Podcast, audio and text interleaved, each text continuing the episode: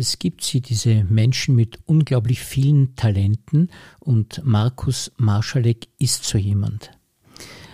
Wenn man sich es dann genau anschaut, sieht man, dass ja doch etwas Verbindendes ist. Es geht immer um Innovation, Kreativität, künstlerisches Schaffen auch, natürlich um Journalismus und überall um große Menschlichkeit. Also ein sehr interessanter Gast für unseren Bezirkspodcast.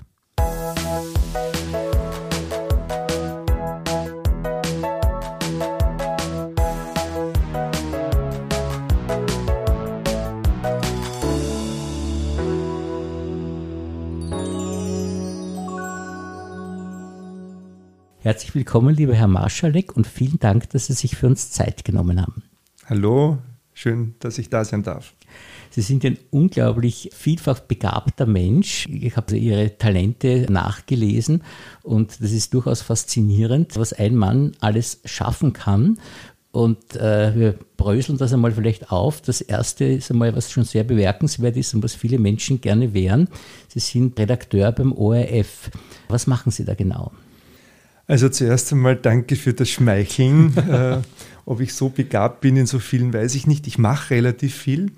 Und es gibt schon den Spruch, wer halt alles macht, ist ja nicht so besonders gut, aber ich bemühe mich zumindest. Ja, und eine Sache ist natürlich der Journalismus und das ist etwas, das ich eigentlich schon seit meiner frühen Jugend mache. Ich habe schon in der Schule Schülerzeitung gemacht, dann auf der Universität Studentenzeitung und bin dann zu einem Magazin gelandet. Und ich glaube, ich bin einer der wenigen, die das Glück hatten, dass der ORF angerufen hat, sie brauchen einen Redakteur für eine neue Sendung. Und sie sind am Suchen und am Casten von Redakteuren. Und ich habe zuerst einmal gesagt, nein, ich habe jetzt keine Zeit. Meine Tochter war gerade ein Jahr alt. Irgendwie passt das nicht in mein Lebenskonzept jetzt hinein. Und dann habe ich mir am Abend gedacht, naja, das ist ja eigentlich dein Traumjob beim ORF Filme machen. Ich habe zu dem Zeitpunkt schon so für NGOs und Jugendzentren kleine Filme gemacht mit einem sehr, sehr guten Freund. Und dann habe ich versucht, am nächsten Tag zu recherchieren, wer mich denn da vom ORF angerufen hat, dem ich abgesagt habe äh, und gesagt habe, äh, na danke, kein Interesse. Und dann habe ich den wirklich gefunden. Es war eine Frau, also sie gefunden. Und ja, dann war drei Tage später auch schon so ein Assessment Center, eines der allerersten, glaube ich, Assessment Center im ORF. Und dann bin ich irgendwie gleich einmal aus allen Wolken gefallen. Da waren dann 160 andere Kandidaten. Ich habe mir gedacht, okay, äh, ich habe gedacht, ich bin der Einzige, der angerufen worden ist, oder zwei oder drei Leute und dann 160, aber die waren dann auch für andere Sendungen zum Casten oder zum checken, ob das etwas sein könnte mit dem ORF. Ja, und dann bin ich durch dieses Assessment Center durch und Monate später, es hat dann doch noch einige Zeit gedauert, war dann wirklich, äh, war es dann soweit, dann habe ich einen Job bei Kreuz und Quer bekommen. Und die Sendung war damals gerade ein Jahr alt und hat ein neues Format entwickelt. Das hat die Box geheißen und für dieses Format habe ich dann relativ viel und lang gearbeitet. Sie äh, schreiben ja mehr oder weniger auch als Journalist und machen Fernsehaufzeichnungen auch und äh, filmen sogar selber. Also, also selbst beim ORF ist es schon so, dass Sie also hier unterschiedlichsterweise tätig sein müssen. Ja, mit dem Schreiben habe ich ja begonnen ja. im Journalismus. Und deswegen war es für mich dann klar, 1996 wie so die ersten Webseiten da waren, also ersten, aber für mich wahrnehmbaren ersten Webseiten, äh, dass sowas ja auch ganz cool wäre, hätten wir das in der ORF Religionsabteilung. Und ja, ich habe dann irgendwie meinen Chef, den äh, Peter Pawlowski, damals gefragt, könnte man das nicht machen, auch bei uns in der Abteilung und hat er gesagt, naja, puh, www, was ist das? Äh, probier's halt mal, es darf halt nicht viel kosten und ich habe halt das dann so ein bisschen nebenbei, neben meinem Job fürs Fernsehen, habe ich dann angefangen, die Website religion.orf.at aufzubauen. Das war schon spannend, also 1996 äh, gab es die sogenannte HIT, das war so eine Multimedia-Messe und da haben wir dann Religion ORFAT, glaube ich, gleichzeitig mit dem Newsportal ORFAT, das damals auch entwickelt worden ist, präsentiert. Und ich habe ja auch sehr viel und sehr intensiv mit den Leuten zusammengearbeitet, die ORFAT damals entwickelt haben und die mir auch sehr viel technisch möglich gemacht haben, dass wir eben die Server verwenden können. Ja, und seitdem habe ich natürlich auch immer wieder fürs Internet geschrieben. Wir haben dann Geschichten versucht dort zu konzipieren, Unique Content, wie man das so schön nennt. Und ich war viele, viele Jahre für dieses Religion ÖVT auch verantwortlich. Äh, die nächste Begabung, wenn ich mal so aufzählen darf, ist ja, dass Sie auch Designer sind. Das heißt, dass Sie sich auch im Designbereich offensichtlich auskennen, was wieder was ganz anderes ist als das Schreiben. Normalerweise ist es ja getrennt, dass man sagt, die einen schreiben und die anderen designen es dann. Jetzt wird, da, wird alles sozusagen, alle meine Verfehlungen werden jetzt aufgezählt. ja, ich habe begonnen bei einer Zoogroßhandelsfirma, äh, die den Eltern einer sehr, sehr guten Freundin, die übrigens gestern ihr Buch veröffentlicht hat, gehört hat. Und das war die Firma Tropicana. Und da gab es Fischfutter, Fishfit, Catfit, äh, Dogfit und so weiter. Und das wurde damals halt, das war eine kleine Firma und der Herr Giller, der ihm diese Firma gehört hat, äh, der war einfach ein sehr, sehr kreativer Mensch, der diese Firma aus dem Nichts aufgebaut hat. Der hat begonnen, im Keller Fische zu züchten und da, also Zierfische zu züchten und daraus hat er einen Zuckerhandel aufgebaut. Und ich bin dann irgendwann mal so durch Zufall als Student äh, dort eingesprungen beim LKW-Fahren und habe dann diese Verpackungen gesehen und mir gedacht, die könnten wir vielleicht ein bisschen kreativer, ein bisschen schöner machen.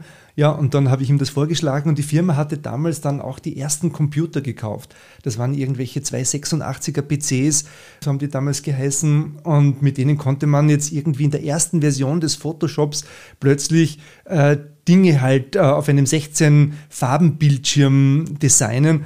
Ja, und so habe ich halt angefangen und dann haben wir äh, Dogfit, Catfit, Fishfit äh, das erste Mal die Etiketten mit dem Computer gemacht.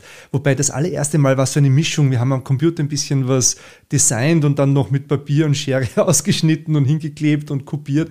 Ja, also so bin ich ein bisschen zum Design gekommen und ich habe dann bei einem äh, Monatsmagazin als Layouter gearbeitet.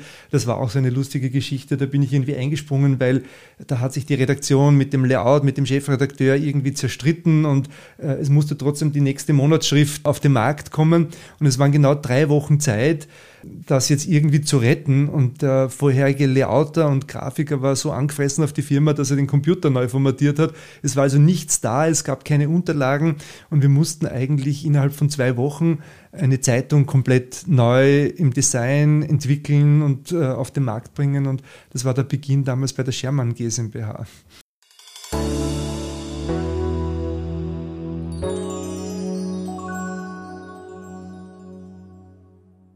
Ja, jetzt könnte man sagen, was für ein Wunderwutzi, was sie alles können. Wenn man sich es allerdings genau anschaut, dann sieht man da doch einen Zusammenhang der Dinge, wenn auch groß gedacht ist. Aber wenn wir jetzt zum nächsten Punkt kommen und sagen, ja, Sie haben auch den äh, Rodauner Theatersommer ins Leben gerufen und arbeiten dort als Regisseur und Intendant, dann ist es ja doch so, dass die Dinge ein bisschen zusammenhängen, weil Sie sagen, Sie sind beim ORF, Sie haben äh, sprechen gelernt und äh, Sie äh, wissen, wie man etwas verbreitet, auch Öffentlichkeitsarbeit macht als Journalist und Sie können wahrscheinlich auch Ihre eigenen Programmhefte designen und gestalten da wissen zumindest, wie sie ausschauen sollen oder so, wenn Sie da Ahnung haben. Und so hängt das zusammen, aber trotzdem ist es nochmal ein großer Schritt, dass man sagt, man führt jetzt Regie, obwohl sie nicht als Filmemacher auch ja wissen, wie man so etwas gestaltet für einen Film. Und jetzt auf der Bühne ist es natürlich ein bisschen anders, aber auch wieder nicht ganz unähnlich.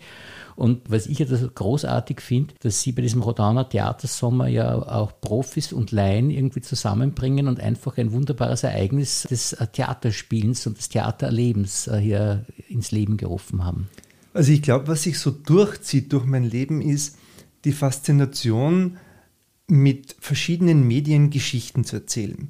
Und zwar nicht irgendwelche beliebigen Geschichten, sondern schon Geschichten, die eine Bedeutung haben, die berühren, die etwas verändern können. Also den Wunsch, Gesellschaft mitzugestalten, das ist schon etwas, was mir so inne ist. Also nicht etwas, das jetzt jeden Tag so als Fahne vor mir her schwebt, aber äh, mir sind die Dinge nicht wurscht mir sind sie nicht gleichgültig. Und wenn ich irgendwo etwas sehe, wo ich mir denke, das könnte man doch anders machen, das könnte doch spannender sein, da könnten wir Menschen doch irgendwie besser miteinander etwas tun, dann juckt es mich schon, das zu verändern. Und der Journalismus ist dann natürlich eine ganz, eine großartige Sache, auf Wunden in der Gesellschaft hinzuzeigen, aber auch auf die schönen Geschichten, die es da gibt, auf die Menschen hinzudeuten, die die Gesellschaft gestalten, die spannende Dinge machen, die an die Ränder gehen, die Menschen wieder in die Mitte holen. Also all diese Geschichten von diesen Menschen zu erzählen, das finde ich spannend. Und das mit den verschiedensten Medien, nämlich sei es jetzt Film, sei es jetzt äh, das Internet, sei es eine spannende Podcast-Story, sei es im Radio oder eben, und was mich jetzt immer schon fasziniert hat als Zuschauer im Theater, jetzt auch selber als Regisseur oder Intendant, äh, wenn man dieses große Wort da in den Mund nehmen darf, in Rodaun, also das ist schon etwas, was mich sehr beglückt. Also das waren spannende Erfahrungen im Rodauner Theatersommer, jetzt diese drei Stücke in der letzten Zeit äh, anzugehen. Und der Jedermann, den haben wir ja deswegen angegangen in Rodaun, weil Hugo von Hoffmannsthal, der Schöpfer des Jedermanns, Rodauner war, eigentlich mein Nachbar ein paar Häuser weiter auf derselben Straße, wo ich wohne. Und sein Jedermann äh, das ist schon eine sehr, sehr spannende Geschichte, wo so viel drinnen ist, wo eigentlich unser ganzes Leben eigentlich in jeder Szene vorkommt und den auf die Bühne zu bringen an dem Ort, wo er geschrieben wurde und sich wirklich lange mit diesem Text auseinanderzusetzen, das war schon eine tolle Geschichte. Und der Jedermann kommt ja für viele so moralisch daher. Und wenn man sich den Text vielleicht länger anschaut, dann könnte man schon auch zu der Interpretation kommen, es ist eine sehr, sehr befreiende Geschichte. Nämlich es geht eigentlich darum, was muss man tun, damit Leben glücken kann. Und Leben glückt nicht, indem man es in die Zukunft schiebt oder in irgendein Leben nach dem Tod schiebt, sondern Leben muss dort glücken, im Hier und Jetzt, in, im Moment, im Augenblick, in dem, was man tut. Und das hat oft, glaube ich, nicht einen anderen Zweck, außer in dem Moment dem Menschen wahr und ehrlich zu begegnen, mit dem man gerade beisammen ist. Und darum geht es eigentlich im Jedermann. Und deswegen fand ich das so spannend. Und ich glaube, das ist uns ein Stück gelungen, in Rodaun auf die Bühne zu bringen, mit ganz unterschiedlichen Menschen, mit Profis und Laien und semiprofessionellen äh, Menschen, die sich da engagiert haben.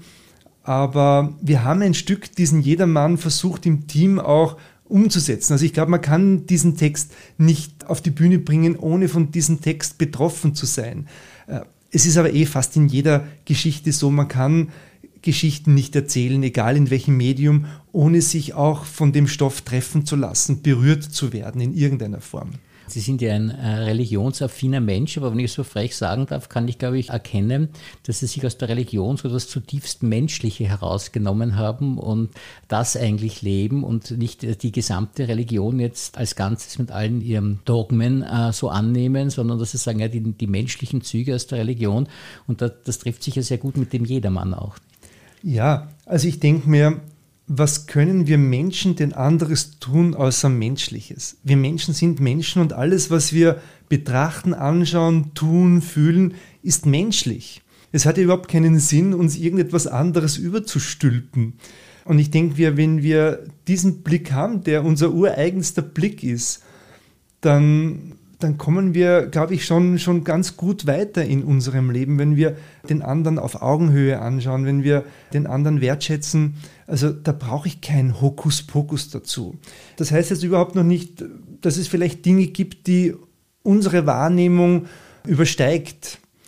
Aber wir bewegen uns in unserer Wahrnehmung und alles andere hat keinen Sinn.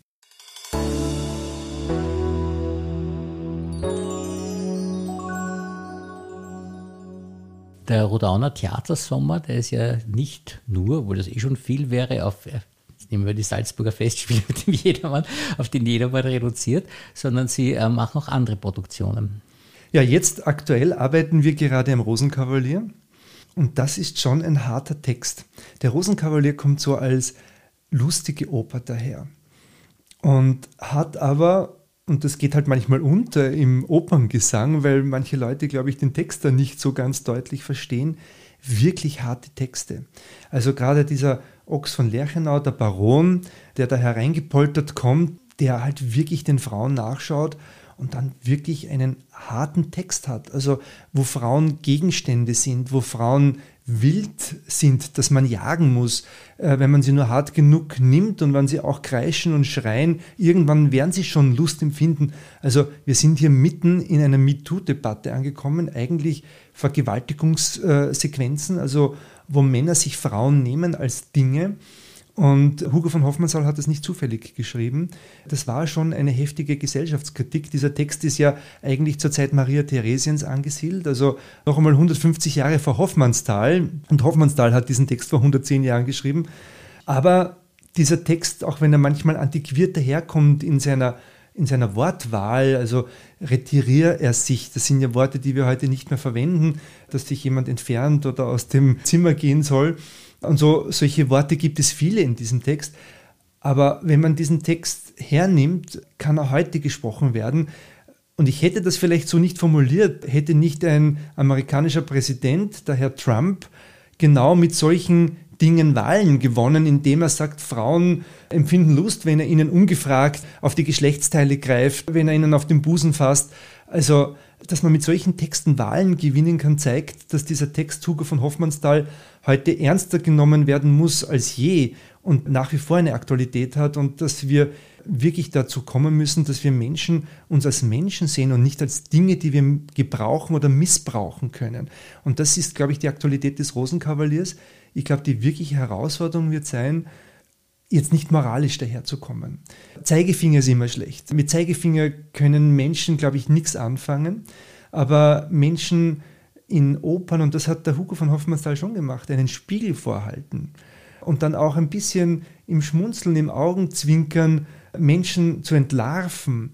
Der Ochs, der sich so als großer Frauenheld sieht, der glaubt, er versteht jeden und nicht mal checkt, dass der Octavian keine Frau ist. Also das war schon eine Kunst von Hugo von Hoffmannsthal, wenn glaube äh, ich, der Hugo von Hoffmannsthal dann gemeinsam mit Strauss den Octavian nicht zufällig eine Hosenrolle verpasst hat, nämlich er ist ein Sopran. Das heißt, eine Frau spielt einen Mann, der eine Frau spielt und von einem Mann sozusagen belästigt wird. Das heißt, ein Mann empfindet erstmals, wie es denn ist, als Gegenstand, als Ding, als minderwertig betrachtet zu werden, als Gebrauchsgegenstand für die Lust eines anderen.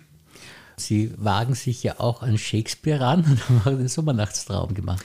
Ja, den Sommernachtstraum hat die Katharina Hauer in der Regie gemacht. Ich habe die Intendanz sozusagen gemacht, die den Blick über das große Ganze, da habe ich hauptsächlich organisiert im Hintergrund und natürlich Impulsgeber. Also wir, wir sehen uns als Team in Rodaun. Also dasselbe gilt für den Hoffmannsthal oder jetzt auch für den Rosenkavalier. Da bin ich nicht das Mastermind, der alles macht und zumindest ist es der Wunsch, nicht alles alleine zu bestimmen wenngleich, wenn man kreativ ist, dann durchaus äh, die anderen schon auch äh, ordentlich dagegenhalten müssen. Also ich glaube, es ist auch manchmal nicht leicht, mit mir auszukommen, wenn man Vorstellungen hat, aber der Grundansatz ist, wir versuchen die Dinge als Team zu machen. Und da gibt es wirklich tolle Momente, wo viele Leute viele Ideen einbringen. Und ich glaube, das Team hat schon eine besondere Gnade, Dinge zu erspüren, zu sehen und auch zu erleben. Ich glaube, Menschen, die nur ganz alleine arbeiten, ohne das Hören auf den anderen, die bedauere ich manchmal, weil sie sind dann oft sehr alleine und verrennen sich auch manchmal sehr, sehr schnell. Wenngleich ich sagen muss, Teamarbeit ist auch anstrengend. Man muss ständig verlieren. Also gerade beim Jedermann, also bei Frau Jedermann, wie sie ja bei uns geheißen hat, meine Lieblingsidee und meine erste Idee, dieses Stück auf die Bühne zu bringen, nämlich die guten Werke in einen Plexiglaszylinder zu stellen, der sich langsam mit Wasser füllt, sozusagen dieses Wasser, äh, die, die bösen Taten, die, die Verfehlungen, die wir Menschen machen, an denen wir ertrinken, äh, die uns die Luft, den Atem, den Raum äh, diese, Idee habe ich, diese Idee habe ich verlieren müssen. Die anderen fanden sie nicht so gut und sie war dann auch nicht zu bezahlen, obwohl ich schon genau ausgerechnet habe, welche Pumpe ich brauche, um Wasser auf welche Temperatur zu bekommen, damit die Schauspielerin, die dann da drinnen als gute Werke herum äh, paddeln muss, äh, das auch irgendwie aushält. Aber so geht es einem einfach im Team. Man muss verlieren, aber gewinnt voll tolle andere Dinge neu. Und ich fand dann die Idee, dass wir aus diesem Wasserzylinder einen Müllbehälter gemacht haben, der sich dann mit Müll füllt im Laufe des Stücks und die Werke hinter einer Plexiglasfolie dann sind, die dann zerrissen wird. Das hat dann viel, viel mehr Kraft, finde ich, auf der Bühne gehabt, als vielleicht meine Idee, die ich verlieren musste. Und so geht es mir natürlich auch im Rosenkavalier. Also wir sind da ein sehr, sehr offenes Team, wo in einem Google Doc, in dem wir arbeiten, jeder hineinschreiben kann. Jeder kann den Text eines anderen löschen oder einen Kommentar anbringen und vieles, was ich da hineingeschrieben habe, ist wieder gelöscht worden und äh, wir diskutieren da, aber das ist spannend.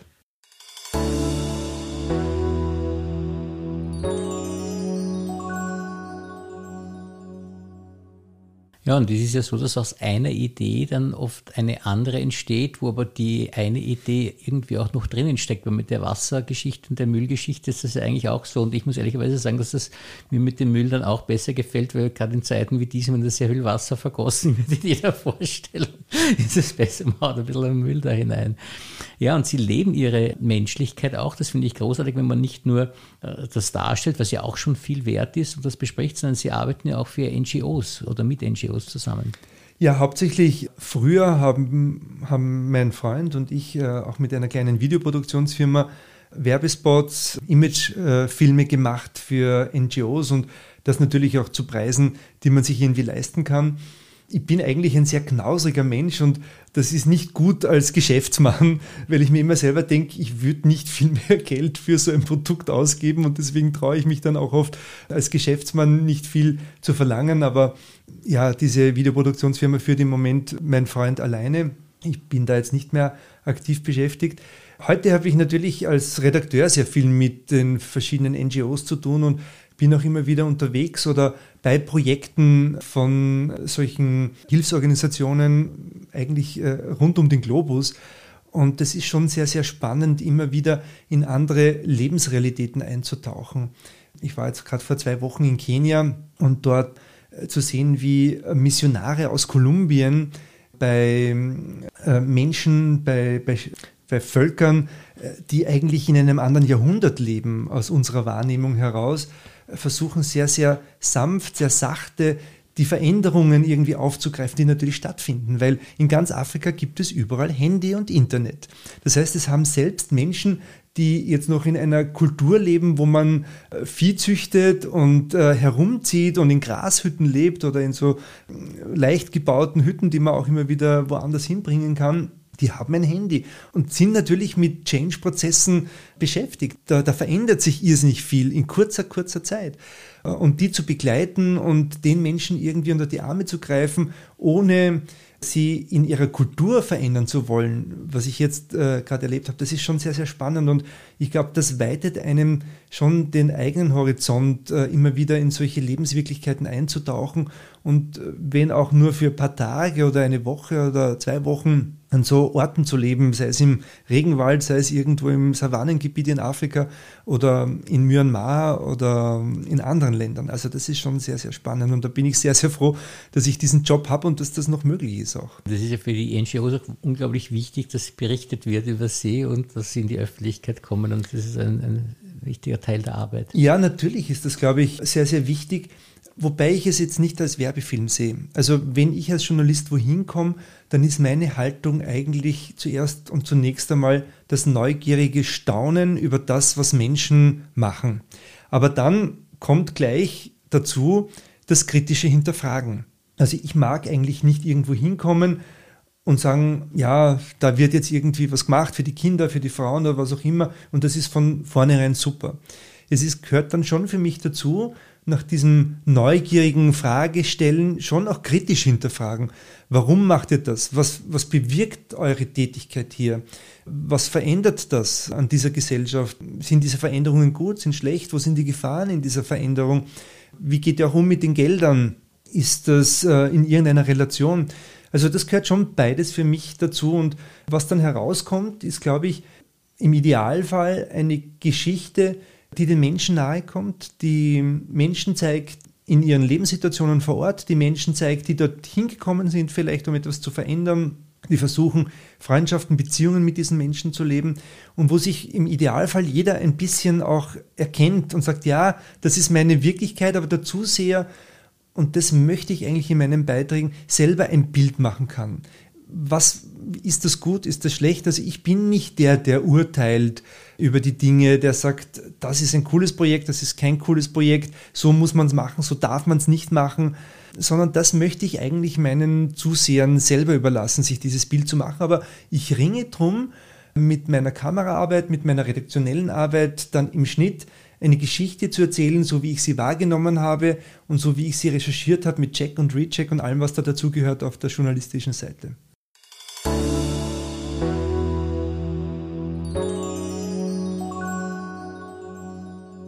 Sieht man, dass Sie ein richtig guter Journalist und eben kein Werbefilmer sind, wie Sie das früher gemacht haben. Und das ist auch vielleicht auch der Grund, warum Sie das aufgegeben haben und gesagt haben, Sie machen lieber den richtigen Journalismus und nicht die Werbefilme. Also ich war, glaube ich, nie in dem Sinn Werbefilmer. Das Einzige, wo das tut mir leid, dass ich das gemacht habe, und das war ein bisschen ein Werbefilm, das war für eine große Bank in Österreich. Die hatten einen großen Change-Prozess und haben mich gefragt, weil mich irgendwie jemand äh, von der Uni kannte, ich habe auf der Uni relativ viel ausgebildet, der dann dort in der PR-Abteilung gelandet ist, ob ich nicht äh, für die so einen internen Film machen kann, um diesen Change-Prozess zu begleiten. Und da habe ich irgendwie zugesagt, das war auch ganz gut dotiert. Und irgendwie mitten in diesem Prozess bin ich drauf gekommen, es ging nicht darum, Menschen wirklich zu befragen, was sie denn verändern wollen in ihrer Firma, wie sie denn ihre neuen Büros gestalten wollen, sondern das war eigentlich alles fix und fertig vorgegeben und es ging eigentlich nur einen Pseudo- Mitspracheprozess zu starten. Und es tut mir heute noch leid, dass ich damals nicht den Mumm gehabt habe zu sagen, okay, liebe Leute, mit mir nicht. Herzlichen Dank. Ich habe den Film dann halbwegs gut hinbekommen und er ist nicht so schlimm geworden, wie er hätte werden können, aber trotzdem, also das tut mir leid, dass ich da auch zu feig war, vielleicht dann doch die paar hundert Euro im Blick gehabt habe, die ich an dem Ganzen verdient habe, mich da eigentlich missbrauchen habe lassen für eine Sache, die so nicht der Wahrheit entsprochen hat, die eigentlich Werbefilm war und ein Produkt besser dargestellt hat, als es in Wirklichkeit war. Dieser Change-Prozess war nicht, da war nicht gewollt, dass die Leute wirklich mitsprechen, sondern das haben sich die Manager schon vorher überlegt. Da waren auch nicht alle Überlegungen schlecht. Aber es war vorgegeben, dass die Menschen mitreden können und das haben sie eigentlich nur sehr, sehr wenig.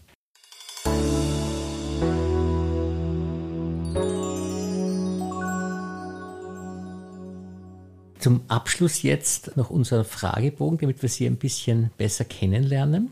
Was ist denn Ihre Lieblingsmusik? Ja, RB höre ich gerne. Wobei, ähm, ich muss sagen, bei mir wechselt sich die Musik. Das Lustige ist, Spotify sagt ja immer wieder, sie haben so und so viele Genres gehört. Und da waren das, glaube ich, voriges Jahr um die 80 Genres. Also ich höre schon von Gletzmer über Gospel. Ich höre ab und zu auch gern mal einen Rave. Ich höre dann äh, Jazz. Der ganz schlimme virtuose Jazz, den äh, kann ich äh, gern verschmerzen. Aber hörbarer Smoother Jazz, den höre ich schon schon gern.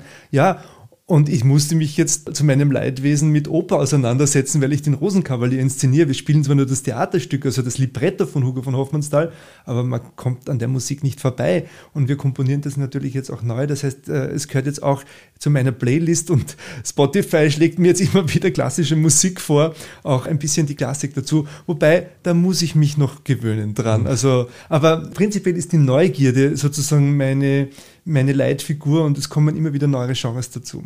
Für den Filmemacher gibt es einen Lieblingsfilm? Ja, interessanterweise nein. Es gibt keinen Lieblingsfilm. Ähm, ich schaue immer wieder gern Filme, nur ich kann sie nicht vorbehaltlos schauen. Wenn man einmal hinter der Kamera gestanden ist, dann denkt man sich immer, wie hat er das Licht gesetzt? Wo hat denn der jetzt hier die Farben definiert? Warum ist diese Szene so gestaltet? Und die Filme, die mir dann wirklich taugen, sind die Filme, wo ich dann doch zumindest für ein paar Minuten das vergesse, die mich wirklich hineinziehen, wo ich dann einfach vergesse, dass ich auch selber mal hinter der Kamera stehe, immer wieder.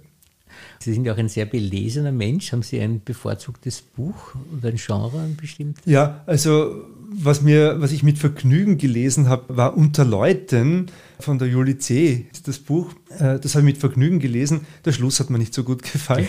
Aber sonst was ich sehr, sehr gerne lese, das sind eigentlich in die, in die Richtung Sachbuch, muss man das ja fast sagen. Aber mir gefällt sehr, sehr gut Trebermann, tiefenpsychologische Bibelauslegung äh, oder seine Evangelienkommentare. Da ist schon sehr, sehr viel drinnen und das ist so, das entspricht schon so meinem Grundzugang Dinge von anderen Seiten äh, sich anzuschauen und das gefällt mir immer wieder. Also da hineinzuschmökern und das ist etwas, was man nicht einmal liest, das muss man immer wieder sich anschauen. Da ist so viel drinnen. Und mal was Banales gefragt, jetzt gibt es eine Lieblingsspeise? Lieblingsspeise, alles was asiatisch ist, esse Aha. ich sehr, sehr gerne. Und meine Frau und ich, wir kochen beide sehr, sehr gerne. Und meine Frau ist passionierte Kochbuchsammlerin. Wobei ich glaube, also wir haben sicher 200 Kochbücher zu Hause, wenn nicht noch mehr. Ich glaube, wir kochen nie dann anhand eines Kochbuchs, sondern immer mit dem Blick, was ist im Kühlschrank, was ist in der Speiskammer. Und da ist zugegebenerweise sehr, sehr viel drinnen. Das ist auch ein Diskussionspunkt in unserer Ehe, ob wir so viel immer im Kühlschrank haben müssen. Aber ähm, wir kochen uns äh, leidenschaftlich äh, gerne selber und asiatisch ist schon so ein Schwerpunkt. Kochen ist ja auch so ein kreativer Prozess. Also das passt zu ihrer Kreativität, dass sie selbst beim Kochen nicht aufs Kochbuch schauen. ja, ich glaube, äh, wenn man in einem Alter ist, wo man Kochbücher auch nicht mehr lesen kann, weil der Abstand zwischen Hand und Augen nicht mehr ausreicht, dann muss man kreativ werden. Aber es entspricht schon so meiner Herangehensweise ich liebe es, ins Volle zu greifen und aus den Dingen, die da sind, etwas gestalten. Mhm. Und das ist natürlich auch beim Kochen so. Und wenn man ein bisschen so die Grundgeschmäcker kennt und weiß, wie Zimt schmeckt und weiß, wie äh, Chili schmeckt und wie dieses Currypulver wirkt, dann kann man aus dem schon ganz gut was machen. Und das ist dann auch immer wieder ein bisschen eine Überraschung. Und zugegebenerweise, es gibt auch Momente des Scheiterns. Also äh, meine Frau hat schon auch manchmal gesagt, also das ist Hundefutter und muss ich jetzt nicht unbedingt haben, aber oft gelingt es. Haben Sie die Lieblingsfarbe? Ich hätte jetzt gesagt, äh, spontan blau, aber das ist natürlich schon eine schwierige Frage. Aber blau vielleicht, äh, weil es dem seriösen Journalismus so gut entspricht. Blau ist ein bisschen eine kühle Distanz. Ich halte mich jetzt schon für einen emotionalen Menschen, aber ähm, im Journalismus ist, glaube ich, das emotionale Zurücknehmen und aus der Distanz auf Dinge zu blicken, den Überblick zu bewahren und nicht gleich in Rage hineinzugehen, das ist schon ein cooler Ansatz. Ja. Blau. Gut, die Farbenfrage geht auch völlig ins Leere bei den Menschen, dass sich mit den Farben auskennt, was sie bedeuten. Nicht? Das ist ja ein Lieblingslokal. Ein Lieblingslokal. Äh, die Da Capo. Am ersten Bezirk, eine mhm. Pizzeria. Und zwar, weil wir dort seit ewigen Zeiten äh, Amatriciana Pizza essen. Äh, das Lustige ist, ich esse in jedem Lokal, in dem wir sind, immer jeweils die gleiche Speise. Also äh, es gibt ein Lokal für mein Lieblingscurry, es gibt ein Lokal für meine Lieblingspizza, es gibt ein Lokal für den Tafelspitz ähm, es gibt ein Lokal für das beste Gyros, also und es gibt ein, ein, bestes Kebab. Also es gibt von allem immer das Beste, aber so spontan und äh, man muss ja auf so einen Word-Rap emotional antworten. Es ist die der Capo im ersten Bezirk. Ja, da bin ich jetzt gespannt, was Sie sagen, was Ihr bevorzugter Urlaubsort ist. Das war jetzt unser letzter Urlaub. Jetzt muss ich nachdenken, wie die griechische Insel geheißen hat. Kefalonia war mhm. das das war wirklich ein cooler Urlaub. Wir waren zwei Wochen dort, haben einmal Quartier gewechselt, eine Woche zu zweit und dann mit Freunden noch in einem Apartment zu sechst. Und das war ein super cooler Urlaub, der alles hatte. Einsame Strände, schöne Buchten, blaues Wasser, gutes Essen. Also Geheimtipp Kefalonia. Aber nächstes Jahr noch nicht hinfahren, da sind wir noch dort dann, glaube ich, wieder. Also es ist mit einem Wort der Badetyp und nicht der Wandertyp, der auf die Berge geht. Nein, das stimmt nicht. In Kefalonia kann man super wandern. Aha. Wir waren auch viel unterwegs. Mhm. Und ich bin ein leidenschaftlicher Läufer, der aber nicht im Kreis läuft oder am Laufband, sondern Marathons, Gelände braucht. Gelesen, äh, ja, also jetzt bin ich schon lange keinen Marathon mehr gelaufen. aber ähm, durch, den, durch die Natur laufen, das sind schon die Momente, die mir wirklich Spaß machen Momente des Abschaltens, wenngleich ich jetzt sagen muss, die letzten Jahre bin ich oft mit dem Handy in der Hand gelaufen, auch durchs Gelände, was mir dann zwei Beulen am Kopf äh, beschert hat, weil ich Bäume nicht gesehen habe. Aber ich musste ja Text lernen für die Inszenierungen in Rodan und äh, wenn man Regie führt, ist es ganz gut, den gesamten Text des Stückes auswendig zu können. Und so musste ich natürlich den Jedermann komplett auswendig lernen und zweieinviertel Stunden Text, das lernt sich nicht von heute auf morgen. Also bin ich immer beim Laufen auch textlernend unterwegs gewesen.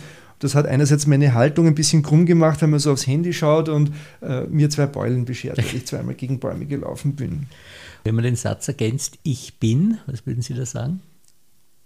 Umtriebig. Das glaube ich, das passt sehr gut. Und haben Sie ein Lebensmotto? Ja, ich glaube schon, nur wer große Ideale hat, macht Geschichte. Mhm. Also ich denke schon, lieber groß denken und beim Mittelmaß enden, als mittelmäßig denken und im Kleinen verkümmern. Bei den vielen Dingen, die Sie machen, kann man sich ja kaum mehr vorstellen, aber ich frage Sie trotzdem, gibt es was, was Sie in Ihrer Freizeit äh, besonders gern machen? Ich glaube, mein Leben ist Freizeit. Ah, das ist toll, wie der Konfuzius gesagt also, hat. Also das, was ich tue, auch mein Job im ORF, ich habe mir am ersten Tag, als ich in dieses hässliche ORF-Gebäude gegangen bin, und das ist zugegebenerweise wirklich hässlich an manchen Stellen, weil das ist so Beton, äh, geschalter Beton, das hat man ja in den 60er Jahren oder 70er Jahren so gebaut oder so rohe Ziegelwände, das schaut eigentlich aus wie im Keller. Haben wir gedacht, hier geht man nur her, wenn man wirklich Spaß bei der Arbeit hat, nicht weil es hier so schön ist. Aber jetzt habe ich ein schönes Büro. Ich sitze im fünften Stock und schaue über ganz Wien und es ist zwar ein Großraumbüro, aber es ist schon schön. Also das ist besser geworden, aber ich habe mir geschworen, in diesem ORF, es muss mir jeder Tag Spaß machen, sonst gehe ich hier nicht mehr her. Und das habe ich mir schon versucht zu bewahren und mir tun die Menschen leid, die immer wieder in ihrem Leben, und ich habe viele Leute kennengelernt, die hatten auch einst Spaß, sind aber irgendwann einmal dann gegen Mauern gelaufen, gegen Menschen gelaufen, die gesagt haben, nein, da geht es nicht weiter, das darfst du nicht tun, du musst das tun. Und wenn man so immer wieder gegen Mauern läuft, verliert man seinen Spaß und zieht sich zurück. Und ich habe halt versucht, nicht gegen die Mauern zu laufen, sondern links und rechts daran vorbeizugehen oder Anlauf zu nehmen und drüber zu springen. Aber ähm, ich glaube schon ganz, ganz wichtig ist, dass man Spaß haben muss bei dem, was man tut. Und das ist natürlich auch eine Gnade, dass man dort landet, dass man auch das tun kann, dass man andere Menschen trifft, die in einen vertrauen, äh, meine Chefs, die immer gesagt haben, ja, Markus, ich verstehe zwar nicht immer alles, was du tust, aber mach's, äh, es wird schon cool werden, die mich eben Tränen geschickt haben, die, die dran geglaubt haben. Ich habe äh, damals für Kreuz und Quer, mein erster Film im ORF, den ich gemacht habe, eine Doku, Open the Doors for Christ hat die äh, Doku geheißen. Ich habe eine eine Erneuerungsbewegung, eine katholische, begleitet ein Jahr lang und zwar selber gedreht, selber geschnitten und es ist eine Doku geworden für Kreuz und Quer das war nicht üblich im ORF, dass das einer macht. Ich habe dann auch in den Abspann mehrere Namen hineingeschrieben, wer nicht alles Kamera und Schnitt gemacht hätte. Aber ich brauchte natürlich Menschen, die an mich geglaubt haben. Also der Franz Grabner zum Beispiel, der mich eben zu Kreuz und Quer geholt hat, der leider schon verstorben ist an Krebs. Mein Chef Gerhard Klein damals, auch jetzt äh, meine Chefin, die Barbara Klein, die mir auch diesen Raum geben für Kreativität, die an mich glauben und äh, die mich nie an Mauern laufen haben lassen. Ja, das klingt nach einem wunderbar erfüllten Leben. Vielen, vielen Dank für dieses sehr interessante Gespräch. Hat mich sehr gefreut. Es ist schon spannend, äh, spontan irgendwie ein bisschen über sein eigenes Leben das eine oder andere reflektieren zu können und auch dankbar sein zu dürfen für das, was einem viele andere Menschen ermöglichen oder die Momente, wo andere Menschen mit einem diese Verrücktheit noch teilen.